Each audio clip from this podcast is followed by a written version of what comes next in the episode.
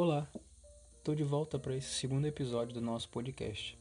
E nesse eu gostaria de falar um pouco sobre o que é ser reformado. Vamos perpassar por alguns adjetivos que causam uma grande confusão: protestante, evangélico. Afinal, é tudo a mesma coisa? Já adianto que esse é um episódio voltado para os irmãos e irmãs novos na fé, ou aos curiosos que pretendem saber mais sobre o cristianismo ou protestantismo, que nada mais é do que o Evangelho de Cristo puro e simples o mesmo empregado na época da igreja primitiva até os dias de hoje. Mas nada impede que os irmãos mais maduros na fé também aproveitem esse episódio. Bom, vamos ao contexto da coisa toda. Eu farei uma breve introdução e acredito que lá na frente ficará mais claro o porquê eu decidi falar sobre esses pormenores antes de entrar no tema do episódio. Vamos lá. Eu nasci em um lar batista bem tradicional mas fui batizado pela Igreja Presbiteriana do Brasil aos oito anos de idade. Com o passar dos anos, vivendo bem distante de Deus e das Escrituras, eu comecei a flertar com o catolicismo e com o agnosticismo. Pois é, como você pôde perceber, mesmo nascendo em um lar cristão, eu só fui me converter depois de velho, em 2019 aos 23 anos. Fui alcançado pela graça irresistível durante uma madrugada bem agradável. Lembro que eu chorei como uma criança na beira da minha cama até o amanhecer um pranto de alegria indizível e, ao mesmo tempo, arrependimento sincero pela vida distante de Deus. Meus olhos se abriram naquele instante e desde aquele dia eu nunca mais fui o mesmo. Comecei a estudar e a entender definitivamente o Evangelho, a justificação, a expiação, o mistério da Santíssima Trindade, e então passei a buscar Deus de forma mais íntima. Pude ler mais as Escrituras e encontrei a famosa passagem que dividia o cristianismo ocidental entre católico romano e protestante. Abre aspas. Porque nele a justiça de Deus é revelada, de fé em fé, como está escrito: o justo viverá pela fé. Romanos 1, versículo 17. Aliás, Romanos foi o livro da minha conversão. Entender a obra expiatória de Cristo e a justificação pela fé é a chave para a coisa toda. O Espírito Santo me concedeu a graça de compreender esse livro tão complexo eu pude então finalmente perceber que minhas obras de nada valiam, que sou salvo pela graça, somente pela graça. Como um pobre miserável como eu poderia receber algo tão maravilhoso? O amor e a misericórdia de Cristo me transformaram. Eu estava morto e passei a viver. Eu e você sempre estivemos nos planos de Deus.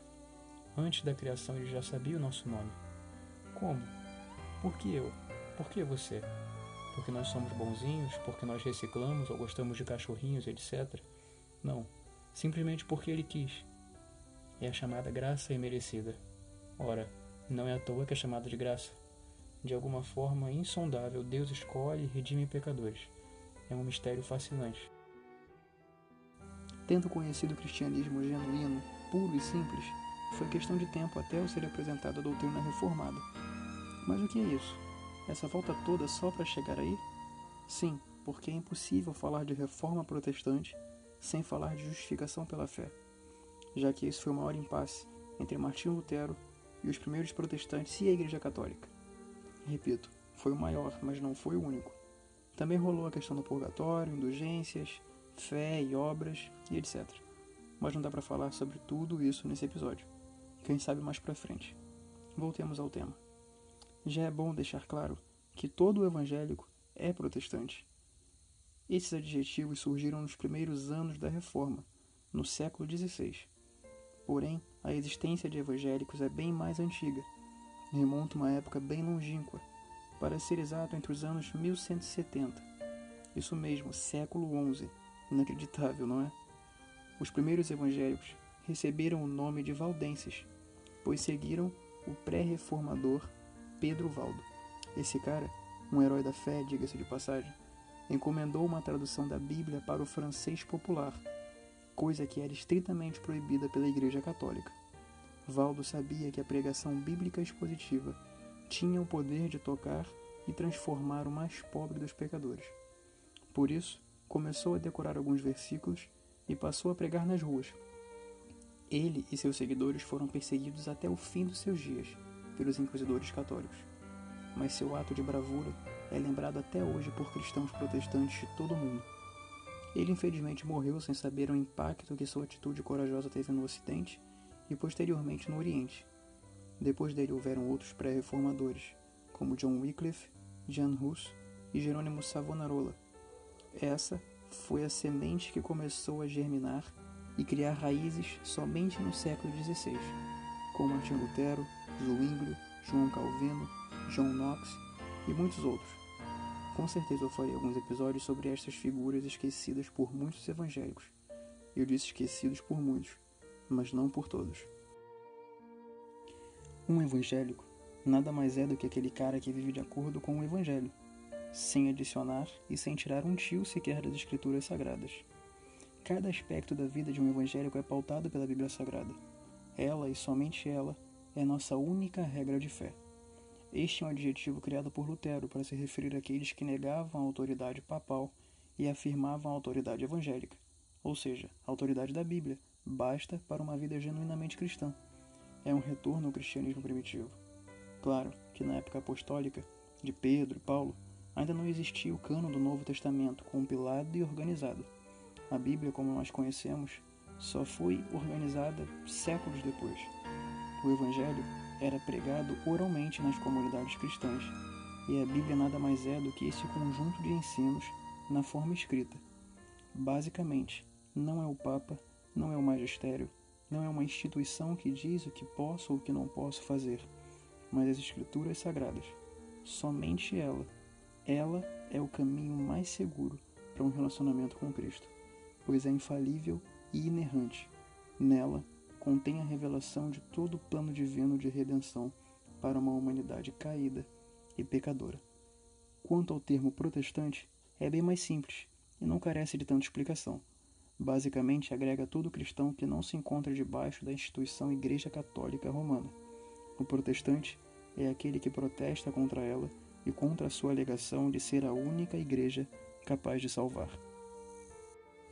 Já que esse é um episódio introdutório, aquilo que é chamado de fé reformada, mas poderíamos também dizer cristianismo genuíno, puro e simples, é importante que você dê atenção especial aos cinco solas, que foi elaborado anos depois da Reforma Protestante. Este é o escopo doutrinário que une todo o evangélico. Existem muitos espectros dentro do protestantismo, mas nenhum deles divergem destes cinco pontos fundamentais. Nós temos calvinistas e arminianos, eles também são conhecidos como reformados e pentecostais, respectivamente. São grupos que divergem em aspectos secundários da fé há mais de 400 anos. Por exemplo, eles divergem na questão soteriológica e escatológica. Mas nos pontos centrais e basilares da fé, todos defendem e dão suporte aos cinco solas, como uma única voz. Todos defendem e disseminam que o homem é justificado pela fé somente e não pelas obras. Esse é o sola fide, ou somente a fé. Também defendem que somos alcançados e salvos mediante a graça imerecida de Deus, sola gratia, ou somente a graça. E que só a Bíblia é nossa única regra de fé. Ela é o farol que não permite que nos afastemos da ortodoxia, e tudo deve ser pautado por ela, desde o culto até a nossa vida conjugal, por exemplo. Este é o solo Escritura, ou somente as Escrituras. Defendemos também que só Cristo salva e que é por meio do sangue dele que somos redimidos e temos livre acesso ao Pai. Não é uma instituição ou legalismos que nos salvam. Solos Cristos, somente por Cristo. E por último, só o nome de Deus merece todo louvor e honra. Deus não divide a sua glória com ninguém, e todo culto que venere criaturas, ao invés do Criador, deve ser repudiado, pois em algum momento incorrerá em idolatria. Este é o só deu glória, ou também conhecido como somente a Deus toda a glória.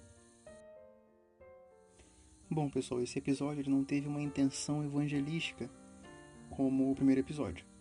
É mais informativo. E eu espero que tenha esclarecido algumas dúvidas. Eu particularmente gostei muito de fazer, porque eu acho que são informações raras Hoje em dia, as pessoas, os irmãos evangélicos, cristãos, protestantes, muitas das vezes não têm essas informações e alguns também não se interessam para saber quais são as nossas raízes, quais são as nossas origens, de onde viemos, como começou tudo. E eu recebo muitas perguntas nesse sentido. Achei muito válido falar sobre isso, sobre esse tema. É bom frisar, pessoal, que os episódios demoram para serem upados, porque eu preparo o roteiro, gravo, edito e envio. Eu preciso de muito tempo para fazer isso. Porém, quando me proponho fazer, eu procuro referências e informações fidedignas para levar até você um material edificante. Eu faço tudo com alegria e para a glória de Deus, e para o maior esclarecimento de toda a igreja. Eu gostaria de recomendar, antes de terminar, três leituras. Um livro de R.C. Sproul chamado Que é Teologia Reformada. Gostaria de recomendar também o Breve Catecismo de Westminster, para que você leia juntamente com o livro de R.C. Sproul. E também, quando você findar todas essas leituras, que tem um aspecto mais confessional para que você entenda o que é a fé reformada, eu gostaria de recomendar um livro de J.A. Packer chamado Conhecimento de Deus. É um best-seller, um livro incrível que me ajudou muito na minha caminhada e fala sobre temas que praticamente você não escuta nos púlpitos nas igrejas. Sobre uh, os atributos de Deus, a imutabilidade, a Santíssima Trindade, o princípio regulador do culto, coisas incríveis e que você provavelmente não conhece. Bom, para findar esse episódio, eu gostaria de orar com você. Obrigado, Senhor, por esse episódio, que sirva para elucidar as dúvidas dos teus filhos e das tuas filhas. Tome para si toda a honra e toda a glória. Quanto a nós, seus pobres servos, a tua graça nos basta. Bendito seja o Cordeiro de Deus, para todo o sempre. Em nome do Pai, do Filho e do Espírito Santo. Amém. Muito obrigado, pessoal, pelo seu apoio e por me aturar até aqui. Deus abençoe.